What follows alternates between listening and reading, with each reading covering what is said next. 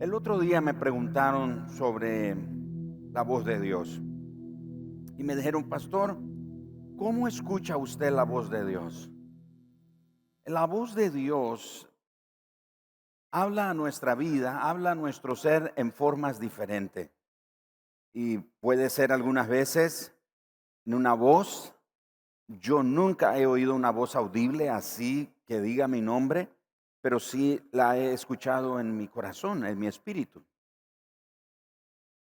Nos habla por la palabra, nos puede hablar a través de un canto, nos puede hablar a través de una persona, nos puede hablar a través de un anuncio en la carretera, nos puede hablar de muchas maneras. Dios tiene tantas formas de hablarnos.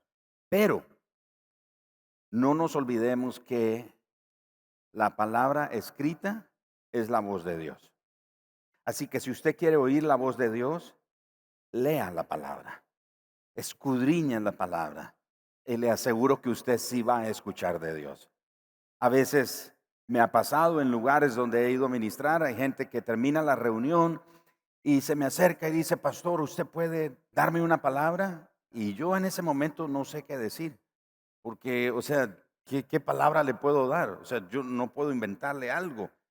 Si la palabra que escuchó no le ayudó, no lo bendijo, le aseguro que la mía menos. Mi palabra, o sea, lo que yo puedo sentir, lo que yo pudiera pensar, no le va a bendecir. Pero ella, la palabra de Dios, es la voz de Dios. Así que si usted quiere escuchar la voz de Dios, tiene que leer la palabra del Señor. Y hablando de la voz de Dios, es la voz de Dios la que se encarga de avivar nuestra fe. Porque todos tenemos fe, ¿no es cierto? Si yo le digo a usted, le pregunto esta noche, ¿cuántos de ustedes tienen fe? Le aseguro que todos o la mayoría vamos a levantar la mano, que tenemos fe. Pero lo que puede avivar la fe en nuestra vida definitivamente es la palabra de Dios. Fíjense que a lo largo de las escrituras encontramos algo muy interesante. A través de sus páginas encontramos un principio. Y este principio, porque Dios es un Dios de principios, Dios actúa de esa manera, Dios se mueve a través de principios. Y un principio que encontramos en las escrituras, hermanos, es este. Es que Dios responde a nuestra fe. Dios no responde a nuestra necesidad. Y usted dice, a ver, a ver, ¿cómo es eso? No es que yo vengo delante de Dios y le presento mi necesidad. Mm, no, le presentamos a Dios nuestra necesidad. Pero Dios decide respondernos no en base a nuestra necesidad, sino nuestra fe. Así que Dios lo que responde es a nuestra fe, no es a nuestra necesidad. Muchos nos acercamos delante de Dios con una necesidad y puede ser correcta o justificada, pero no es la necesidad que nosotros traemos delante de Dios lo que lo conmueve a Él. ¿Me estoy explicando? Entonces a veces pensamos, ay, es que yo sí tengo un gran problema, así que yo creo que yo sí voy a conmover el corazón de Dios, porque esto que yo estoy viviendo, nadie lo está viviendo. No. O hay otros que piensan y dicen, bueno, yo me acerco a Dios, pero bueno, voy a orar, pero yo no creo que Dios vaya a hacer algo así tan rápido, tan pronto, o así tan asombroso, porque mi necesidad no es tan grande. Dios no tiene problema con la necesidad o el problema que podamos tener en nuestra vida. Para Él no hay nada imposible, dice la palabra del Señor. No hay nada difícil para Él. Así que lo que Dios responde es a nuestra fe. No es a nuestra necesidad. Así que el principio es, Dios no responde a nuestra necesidad, Él responde a la fe. Y usted va a encontrar esto a lo largo de todas las escrituras. Desde el Génesis hasta el Apocalipsis, usted encontrará este principio. Pero veamos qué dice Hebreos capítulo 10, por favor. En Hebreos capítulo 10, versículo 19 hasta el versículo 23. Escuchemos esto, leamos esto. Así que, hermanos, teniendo libertad para entrar en el lugar santísimo. Noten esto, por favor. Entrar. Ese entrar nos habla de, no es un simple acercar, es realmente entrar en la presencia de Dios o a la presencia de Dios. Entonces dice, ah, tenemos libertad para entrar en el lugar santísimo por la sangre de Jesucristo, por el camino nuevo y vivo que Él nos abrió a través del velo, esto es, de su carne. Y teniendo un gran sacerdote sobre la casa de Dios, el cual es Jesucristo, acerque, noten de nuevo, acerquémonos con corazón sincero, en plena certidumbre de fe, purificados los corazones de mala conciencia y lavados los cuerpos con agua pura. Mantengamos firme, sin fluctuar, la profesión o la fe de nuestra esperanza, porque fiel es el que prometió. Así que dice que nos acerquemos, que entremos con un corazón sincero, pero ese corazón sincero también tiene que ir acompañado de plena certidumbre, de fe, es decir, ni una pizca de duda. Y no, no describe el tamaño de la fe, solo dice fe. De hecho, Jesús dijo, en una parábola que si tuviéramos fe como el tamaño de un grano de mostaza, le podemos decir a un monte que se mueva y que se eche en el mar. Así que el tamaño de la fe no es lo que impresiona a Dios, es la fe. Es la fe la que nos acerca a Dios. Así que nosotros necesitamos entrar con fe. Muchos entramos a la presencia de Dios con nuestra necesidad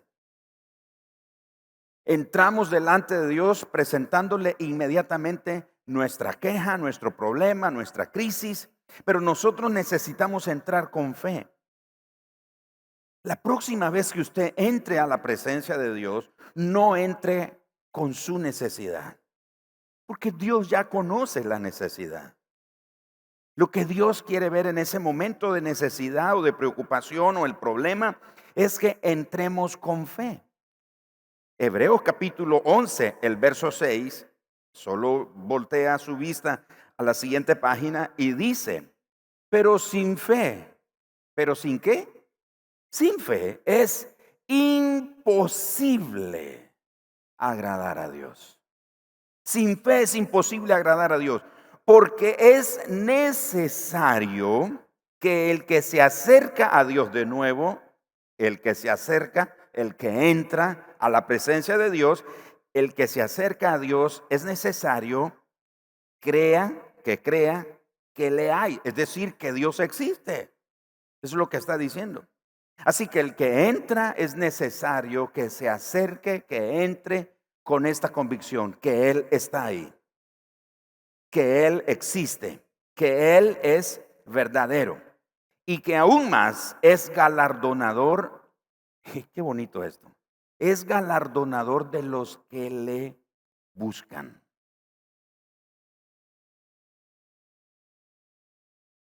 Es galardonador, Él premia a los que le buscan. ¿Cuál es el galardón? La respuesta a la necesidad que tenemos. Pero lo que Dios quiere ver en nosotros es nuestra fe, no la necesidad. Nosotros nos presentamos delante de Dios y decimos, Señor, mira este problema que estoy pasando y a ver, ¿cuánto les ha pasado eso? Levante la mano. A mí me pasó hoy temprano en la mañana. Temprano en la mañana, en cuanto mis ojos se abrieron, ¡push! vinieron un sinnúmero de pensamientos. Más tarde en el día le dije a mi esposa, estoy preocupado. Y le compartí de qué me sentía preocupado. Porque tenemos la tendencia que tenemos una necesidad, tenemos un problema, una crisis, lo que sea, y nos acercamos delante de Dios y como que si Dios lo desconociera, nosotros le, le comenzamos a contar todo el cuento, toda la historia. Mira, Señor, me pasó esto, estoy en esto, aquí, allá, etcétera, etcétera. Y damos todos los pormenores. Y nos desahogamos delante de Dios. Y nos vamos y esperamos que Dios haga algo con esa necesidad. Y pasa el tiempo y vemos como que Dios no está haciendo nada. Y vamos otra vez delante de Él. El problema es no la necesidad. El problema nuestro es la fe. Dios dice, lo que estoy buscando es la fe. Quiero honrar tu fe. Así que la fe es creer que Dios dice lo que está en su corazón. Eso es la fe. Es creer lo que Dios dice, lo que está en su corazón y lo que está en su corazón es lo que Él dice. O sea, no hay contradicción. No se contradice. Y la razón por la que lo que está en el corazón de Dios es lo que Él dice es porque Dios respalda su palabra con el honor de su nombre. No teniendo nadie mayor que Él por quien jurar, Dios ha jurado por sí mismo. No hay nadie mayor que Dios. Entonces Dios dice, por el honor de mi nombre, haré lo que es conforme a tu fe. Por el honor de mi nombre. Hay poder en el nombre. ¿Cuántos creen eso? Ah, yo no sé si a usted le ha sucedido en algún momento que está en una gestión o está en alguna, eh, sí, alguna gestión y va a una oficina, una empresa, etcétera, y usted quiere tener acceso a, a un servicio o tiene, quiere, quiere tener acceso a algún, algún recurso, etcétera, alguna asistencia. Y uno dice, pero ¿cómo, ¿cómo hago? ¿Cómo llego? Y la persona que nos está recomendando dice, no te preocupes, solo diga mi nombre. ¿Cómo hago para entrar? Solo diga mi nombre. Y uno dice, ¿a poco? Sí, solo diga mi nombre. Y uno llega y dice, mire, vengo de parte de fulano de tal. Oh, sí, sí, claro, vamos, pase. Y uno se sorprende porque hay poder en el nombre. Pero hay poder en el nombre por el honor al nombre de esa persona. Porque lo que le da poder al nombre es el honor, es la integridad, es la verdad, es la justicia, es la santidad, es lo correcto. ¿Me estoy explicando? Entonces, lo que hay en el corazón de Dios es lo que Él dice y lo que Él dice es lo que está en su corazón. No hay, no hay contradicción. Y Él sustenta, Él respalda su palabra con el honor de su nombre. Así que Él jura por sí mismo, porque no hay otro mayor que Él. Así que todo lo que nosotros recibimos de Dios, hermanos, es por medio de la fe. ¿Cuántos tienen fe que mañana van a estar vivos? A ver, pero parece que mañana vamos a, al sepelio de algunos aquí, que no están seguros si van a vivir. Pero todo lo que recibimos de Dios es por fe. La salvación, el perdón. Imagínese, ¿quién le garantiza a usted que es salvo?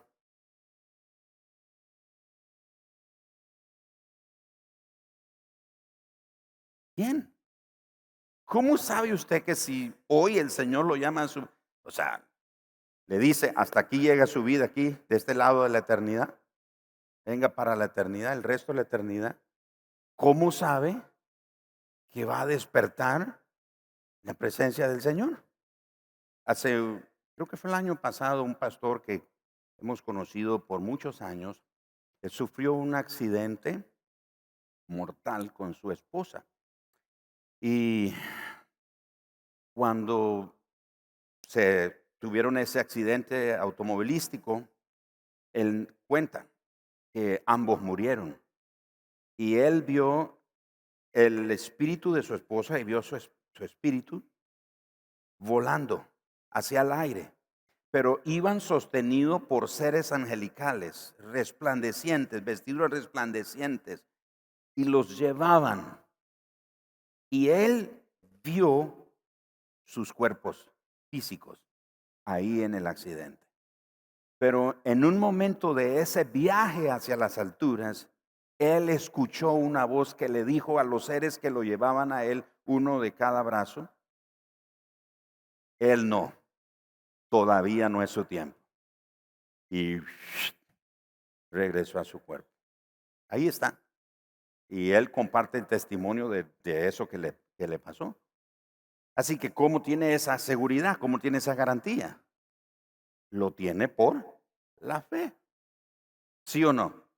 Tiene esa fe, que es salvo, que despertará en la eternidad con el Señor, que es hijo de Dios, que es amado, que es perdonado, que es justificado. Todo lo que recibimos de parte de Dios entonces es por la fe. Es por eso que una vez más digo, Dios lo, a lo que responde es a nuestra fe y no a nuestra necesidad. Déjeme mostrarle un par de ejemplos, por favor.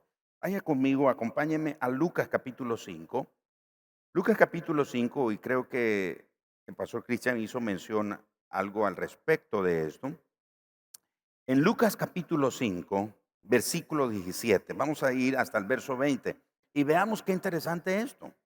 Aconteció un día, me llama eso la atención, aconteció un día, un día, no era un día así extraordinario, pero se convirtió en un día extraordinario, que él estaba enseñando, hablando de Jesús, y estaban sentados los fariseos y doctores de la ley, los cuales habían venido de todas las aldeas de Galilea, de Judea y Jerusalén. Y noten lo que dice ese verso, el verso 17. Y el poder del Señor estaba con él para sanar. Y sucedió que unos hombres que traían en un lecho a un hombre que estaba paralítico. ¿Cómo estaba el hombre? Paralítico. Procuraban llevarle adentro y ponerle delante de él, pero no hallando cómo hacerlo a causa de la multitud, subieron encima de la casa y por el tejado le bajaron con el techo, poniéndole en medio delante de Jesús. Pero noten el verso 20. Al ver, ¿qué fue lo que vio Jesús? No los escuché. ¿Qué fue lo que vio Jesús? La fe. No vio la necesidad del paralítico. Es más, a mí me llama todavía más la atención ese versículo, porque los que tenían fe eran los amigos, no el paralítico. El paralítico no se podía defender. No, bájenme, yo no quiero hacer este ridículo. ¿Cómo se les ocurre a ustedes romper el techo y bajarme ahí en una camilla delante de toda la gente? Qué pena, qué vergüenza. No, por favor. Pero no se podía resistir. Así que es interesante que la fe de quien vio Jesús fue en los amigos, no fue en el paralítico. Generalmente hablamos que el Señor sanó al paralítico y sí lo sanó, pero nosotros pensamos que fue por la fe del paralítico. No, al parecer, eh, según el texto, el paralítico no tenía fe. No, estaba con su consentimiento, pero imagínense, paralítico, no se puede mover. ¿Qué, qué más le queda? Que lo lleven sus amigos donde se les ocurre. Así que dice el verso 20, al ver él la fe de ellos, le dijo, hombre, tus pecados te son perdonados. Así que en ese momento Jesús está respondiendo a la fe de los amigos, a la fe de estos hombres. No está respondiendo a la necesidad. ¿Saben por qué? Porque Jesús no lo sana de una vez sino que le dice, tus pecados te son perdonados. Así que lo que Jesús lo primero que está haciendo es poniéndolo en una relación correcta con Dios el Padre y dice, tus pecados te son perdonados. No le dice de una vez que se levante. Es por causa de la murmuración de los líderes religiosos que Jesús dice, mm, ¿qué es eso que están cavilando ustedes? Para que vean que el Hijo del Hombre no solo tiene poder para perdonar pecados, sino que le digo a este hombre, levántate, toma tu lecho y anda. Y se levantó. Y todos se maravillaron. Pero noten por favor que lo que Jesús notó en ellos fue la fe. ¿Qué es lo que necesitamos entonces para acercarnos a Dios?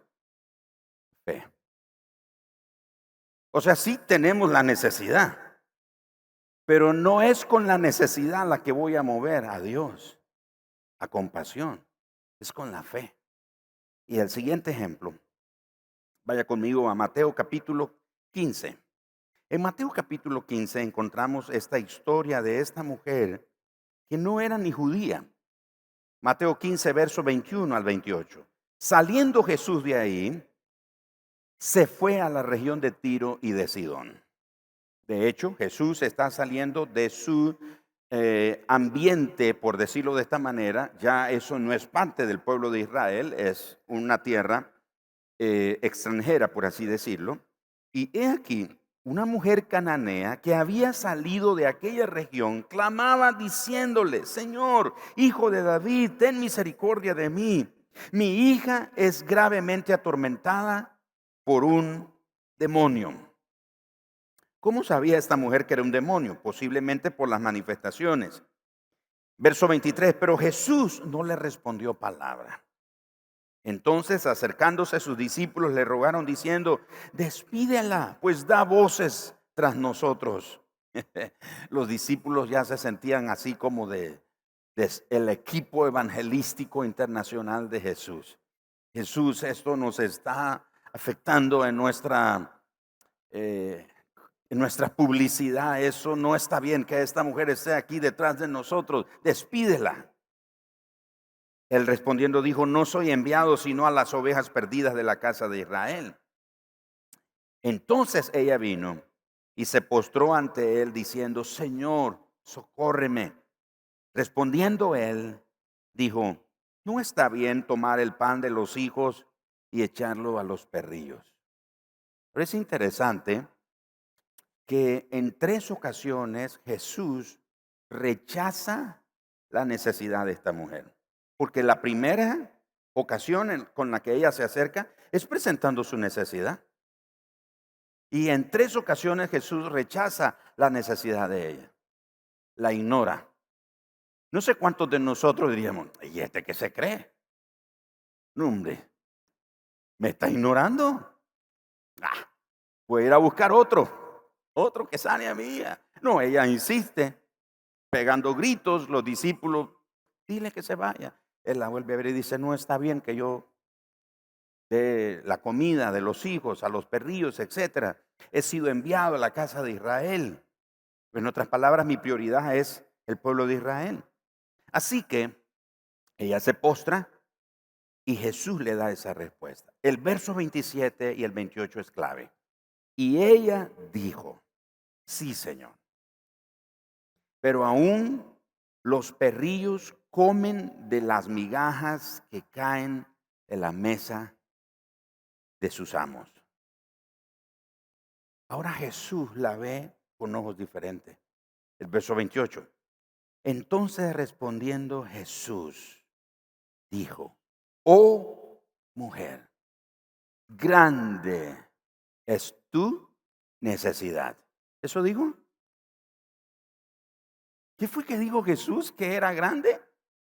La fe. Increíble. Jesús nos enseña aquí en este episodio que nosotros con lo que tenemos que acercarnos delante de Dios es con fe. No importa lo que usted y yo estemos atravesando. No importa lo que podríamos estar enfrentando. Podría venírsenos el mundo entero. Podríamos enfrentar las pruebas más difíciles que podríamos imaginarnos y que no desearíamos a nadie. Pero aún así, nosotros podemos acercarnos delante del Señor no con nuestra necesidad por delante, sino con nuestra certidumbre de fe, porque lo que Él está viendo es la fe, no la necesidad. Él sabe lo que tú y yo estamos pasando, Él conoce nuestra necesidad, Él conoce cada detalle de nuestra vida. Pero lo que Él está esperando de nosotros es fe, solo fe. ¿De qué tamaño, pastor? Fe. Solo es fe. Eso es todo lo que necesita. Y de nuevo, la fe es creer lo que Dios tiene en su corazón, lo que dice en su corazón. Y de nuevo, lo que Él dice en su corazón tiene el respaldo del nombre o el honor de su nombre. Así que Él lo hará. Y Jesús dice entonces aquí, mujer, grande es tu fe. Y mire lo que Jesús dice. Hágase contigo como quieres. El verso termina y su hija fue sanada desde aquella hora. Así que la primera petición es hecha con una necesidad. La segunda vez que ella presenta su necesidad o su petición es impulsada ahora por la respuesta de Jesús. Y Jesús dice, mujer, tu fe es tan grande, que se haga como has pedido. Así que vemos este principio a lo largo de la escritura. Dios va a responder a nuestra fe. ¿De qué tamaño es su fe? Eso es lo de menos. Solo necesita tener fe.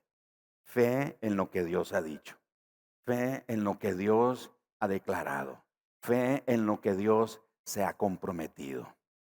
Hermanos, y téngalo por seguro, Dios no es alguien que va a dejar caer a tierra ni una de sus palabras, ni una promesa que haya hablado a nosotros. Dios no la va a dejar caer a tierra. Así que, ¿cuántos hoy tienen una necesidad?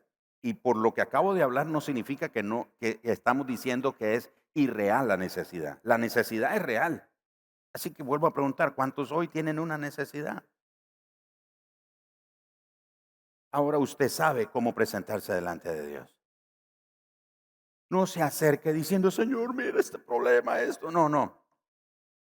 Acérquese trayendo a memoria las mismas palabras del Señor. Señor, por amor a tu nombre, deposito mi confianza, deposito mi esperanza en ti, porque tu palabra tiene el respaldo del honor de tu nombre. Y tú eres, como dice Hebreos capítulo 11 y verso 6, es galardonador de los que le buscan. Y que Él, como dice Hebreos capítulo 10, en el verso 23, que el Señor, Él está comprometido. Es poderoso el que prometió. Y si es poderoso el que prometió, tenga la plena seguridad que es poderoso para cumplir también. Así que no se acerque a Dios tratando de hacerle ver a Él qué grande es su necesidad. Solo muestre la fe. Solo acérquese a Él con fe. Si se acerca con fe, un milagro puede suceder. Un cambio puede ocurrir una transformación puede venir a su vida. Así que esta noche vamos a poner en práctica esto que estamos aprendiendo. ¿Sabe por qué? Porque Dios es bueno. ¿Cuántos creen que Dios es bueno? ¿Saben por qué ustedes creen que Dios es bueno? Porque tienen fe en Él. Porque lo han visto, lo han comprobado. Dios es bueno. Y también, por cuanto Dios es bueno, en Él no hay escasez de poder. Dios no tiene escasez de poder. Hoy no está escaseando de poder. Hoy no está sufriendo una crisis de poder. Dios continúa siendo bueno y fiel. Solo necesita gente que se acerque con fe. Y miren lo que hace la fe. La fe nos lleva hacer unas cosas alocadas. Yo, no sé, el, texto bíblico no lo dice, ¿verdad? Pero no sé cuánto les habrá costado pagar el, el techo o lo que fuera que había ahí, que servía como techo, a los que rompieron ese tejado. Pero notan eso, fue la fe la que los llevó a hacer algo. Si usted tiene fe, haga algo, actúe de acuerdo a lo que Dios dice. Diga lo que Dios dice. Proclame lo que Dios dice. Camine en base a lo que Dios dice. ¿Qué es lo que usted tiene que hacer? En este caso, estos hombres rompieron el techo. ¿Qué sería lo que usted tiene que hacer para ver la respuesta de Dios en su vida? ¿Qué es lo que tendría que hacer? Piensa en eso. Y segundo, contra todo pronóstico, aunque la ciencia médica, aunque la economía, aunque la crisis de cualquier tipo o de cualquier índole le diga que no hay salida o que no hay oportunidad o que no va a mejorar o que no va a haber un cambio, a pesar de todo eso, usted diga, es cierto, es cierto que así está la situación, pero Señor, yo creo que tú eres poderoso, que no hay escasez de poder en ti. Yo creo que tú eres bueno, Señor. Señor, yo creo que me estoy acercando a la persona correcta. Señor, y lo que tengo es mi fe. Eso es todo. Porque Dios lo que responde es a la fe, no a la necesidad. Vamos a, vamos a orar esta noche. Vamos a hacer lo que sabemos hacer, orar. Orar es hablar con Dios. Todos sabemos eso. Orar es hablar con Dios. Entonces, vamos a hablar con Dios. Y en todo este auditorio, donde usted esté, yo quiero animarlo a que usted haga aquello que usted sabe que debe de hacer. Si está temeroso de un resultado, de una situación, haga el examen que tiene que hacer. Y Dios te va a sorprender. ¿Me está escuchando? Haga lo que tiene que hacer. Dios te va a sorprender.